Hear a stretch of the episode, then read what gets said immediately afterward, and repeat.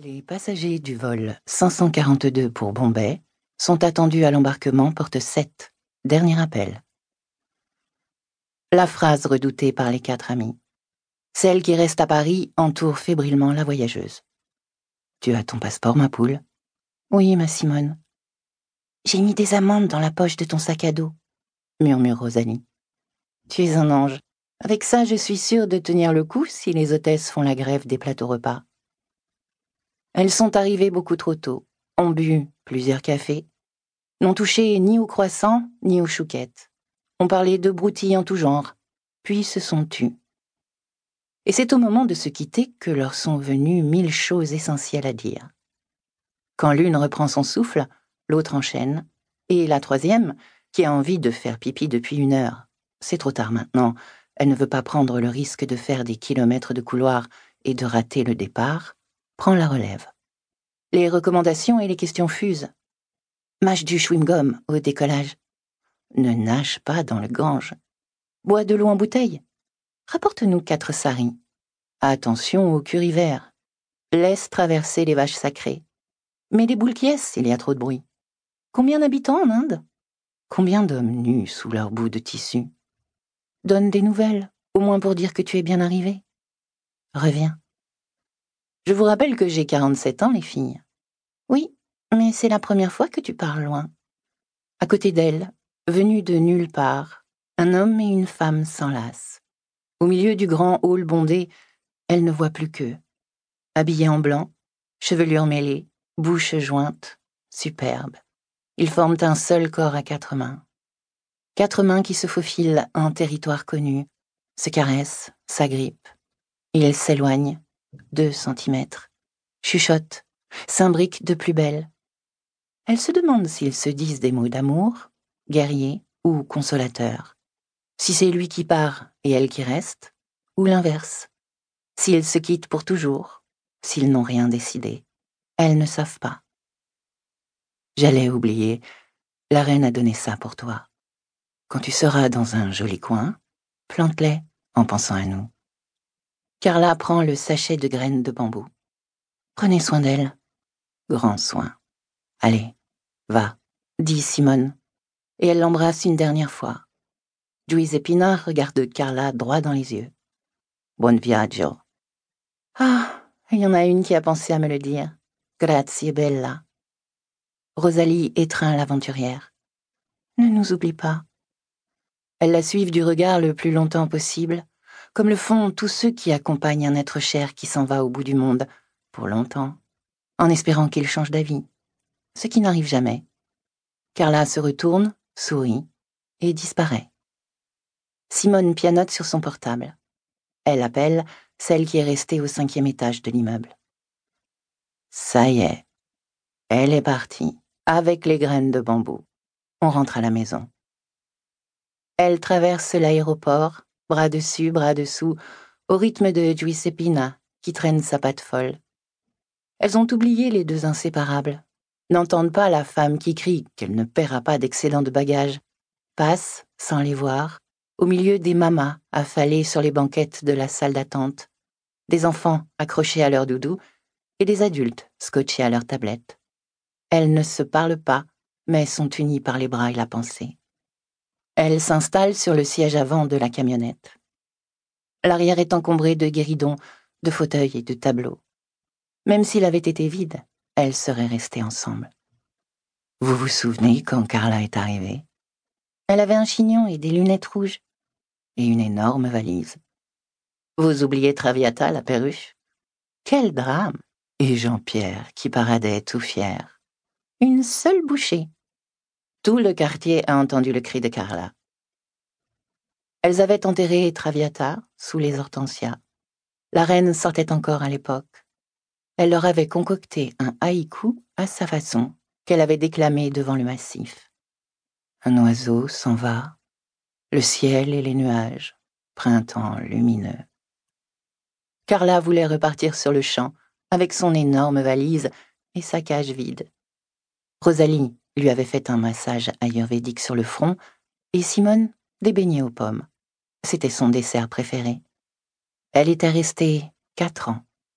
Puis, Il y a un mois, elle leur avait annoncé qu'elle partait en Inde et qu'elle avait trouvé quelqu'un pour occuper son appartement. Elle ne devait pas s'inquiéter, c'était une chouette fille. Elle s'appelle Juliette, la nouvelle. Elle arrive quand? Giuseppina monte le ton d'un cran. On n'entre pas dans cet immeuble comme dans un moulin. J'espère qu'elle ne va pas nous donner du fil à retordre. Rosalie sourit. S'adapter au bonheur, c'est pas donné à tout le monde. C'est facile pourtant. Tu vis chez nous. Il ne peut rien t'arriver de grave. Rétorque Simone. À part trébucher dans l'escalier, réplique Giuseppina.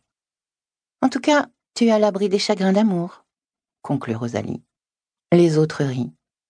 Ralentis, c'est rouge. C'est Giuseppina qui choisit la musique. Elles ouvrent les fenêtres et chantent à tue-tête. Giuseppina connaît les paroles par cœur, les autres font semblant. Lasciatemi cantare con la chitarra in mano. Lasciatemi cantare, sono un italiano. Un embouteillage à la hauteur de la porte de Bagnolet ralentit le trafic. Elles ne sont pas pressées. Pas d'enfants, pas d'hommes, juste Jean-Pierre. Tu sais, Pina, tu nous emmèneras un jour dans ton pays? Hein, hein, ronchonne l'intéressé. J'aimerais tant voir Syracuse. Hein, hein. Fait chaud là-bas. Bon, d'accord. On prendra ma camionnette. Je ferai un effort pour la vider. Simone s'agite. On pourra embarquer un autostoppeur. Rosalie pose la main sur son bras. À quoi ça servirait? Même s'il est beau comme un dieu, on ne pourra pas le kidnapper et le ramener à la maison. Les mecs, je mets toujours un périmètre de sécurité entre eux et moi, dit Giuseppina. Vous croyez que la reine nous accompagnerait en Sicile? demande Rosalie. Tu sais bien qu'elle ne quitte pas ses bambous. Elle ne descendra plus, sauf le jour où elle devra partir. Rosalie diminue le volume de la musique. Elle se tourne vers les autres. Il y a certaines questions auxquelles je préfère ne pas avoir de réponse. Giuseppina gare la camionnette devant la grille de l'immeuble. Elles en descendent, toutes les trois. Simone fait signe à leur voisin, qui les observe derrière son rideau. Monsieur Barthélemy est à son poste. On ne risque pas grand-chose avec lui nuance Rosalie. Giuseppina se plante devant les autres. Eh, les filles, faut se méfier de tous, du premier jusqu'au dernier. Chapitre 2 Merde, qu'est-ce qui se passe? J'ai failli louper une marche. Rallume? J'ai déjà essayé. Dans l'obscurité de la cage d'escalier, les commentaires se bousculent. C'est la troisième panne ce mois-ci. Si ce n'est pas la minuterie, c'est général.